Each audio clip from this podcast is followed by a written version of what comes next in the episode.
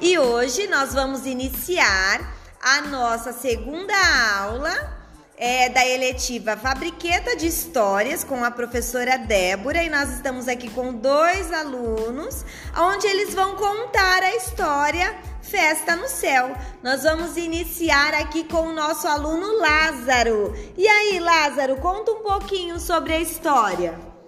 Então, é, a história começa com um sapo, que ele é um sapo gordo, ele sempre sempre gostou de festejar. E teve um dia que um ele descobriu que um ia ter um carnaval no céu. E ele viu o beija-flor passando com os convites e deixando delicadamente nos lugares que os passarinhos vivem. No que ele ficou lá, ele viu, ele falou assim, bem alto para todo mundo ouvir: Eu vou nessa festa, eu vou nessa festa. E no que ele falou isso, todo mundo falou: Como é que você vai na festa? Você não tem asas, você não. Todo mundo começou a zombar dele. E ele ficou tentando planejar um plano. Depois que ele tentou planejar o plano, ele foi lá e perguntou pro amigo dele, lá no Rio, amigo dele mais velho, que era mais experiente. E aí ele falou: E aí, amigo, que, que eu posso fazer para ir nessa festa no céu?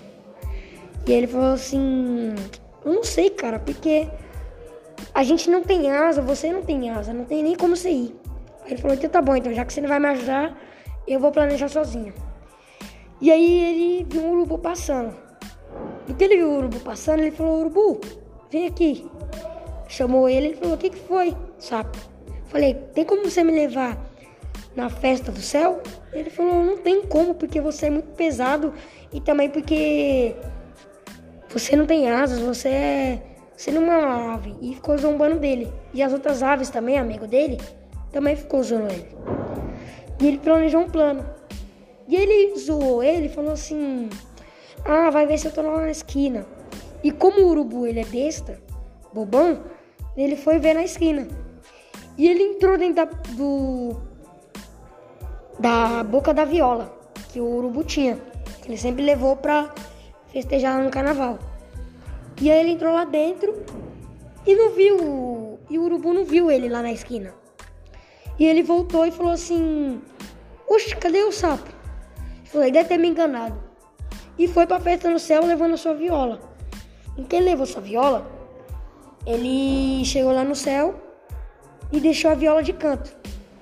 No que ele deixou de canto, o sapo viu que estava todo mundo quieto, olhou um pouquinho no buraco da viola e viu se alguém estava lá, se alguém estava perto.